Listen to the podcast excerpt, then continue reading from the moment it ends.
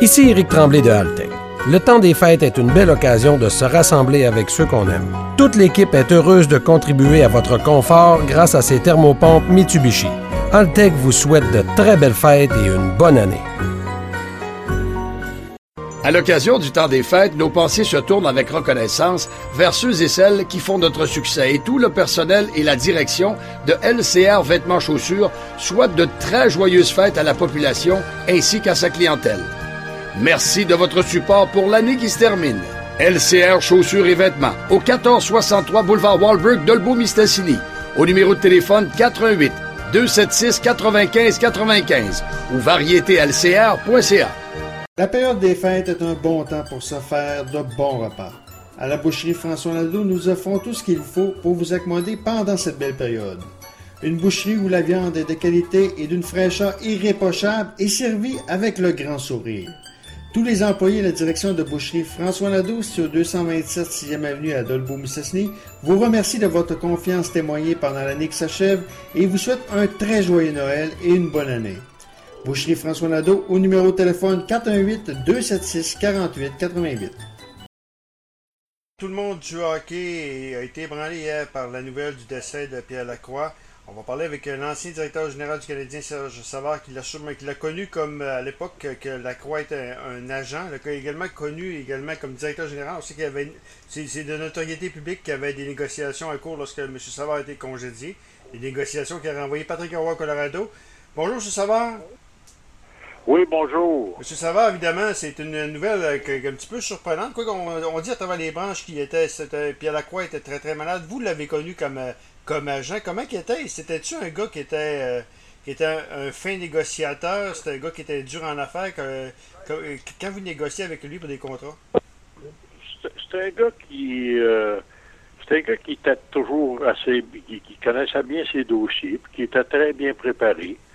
Euh, moi, je, écoute, j'avais été un intime de, de, Pierre Lacroix, mais je l'ai connu là, de longtemps. Et en fait, euh, il, était, c'est des grands amis. Hein, on appelait ça la petite gang de Rosemont, là. Euh, Roger Brulotte, euh, Michel Bergeron, puis Richard Morancy, puis lui, c'était un groupe, là, on appelait les, les, le groupe des inséparables. Puis c'est ça. Puis moi, ben, quand je suis arrivé à Montréal à l'âge de 15 ans, j'ai, j'ai, j'ai été, euh, j'ai fréquenté l'école de Louis Hébert à Rosemont, donc j'ai tout connu ce monde-là à bas âge. Et euh, Pierre Lacroix, ben naturellement, je l'ai plus connu lorsqu'il est devenu directeur gérant des Nordiques de Québec. Puis euh, le, club a déménagé au Colorado, mais moi j'ai, quitté Canadien ben seulement après quatre matchs. L'équipe venait d'arriver au Colorado. Comme directeur général, euh, c'est un gars qui. Euh, c'est sûr que Canadien nordique, des transactions dans le temps, euh, ça, devait, ça, devait, être rare. Il y avait, il mais, mais, pour parler, il y avait la même approche que le communauté agent. Il y, en a, il y en a pas eu. on, a, on a jasé ici et là, mais il n'y en a pas eu. C'était très difficile à cette époque-là.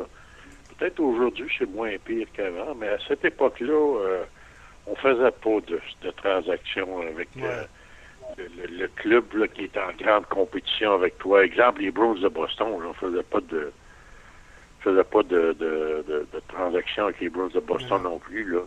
Moi, moi, je n'ai jamais fait avec Boston et, non plus avec Québec. Mais comme, euh, comme négociateur, je sais qu'il y avait Vincent Danfous, il y a eu Patrick Roy, il y a eu comme joueur, vous avez négocier des contrats avec lui aussi. Là. Ben, moi, c'est surtout, euh, c'est surtout avec Patrick Roy. OK.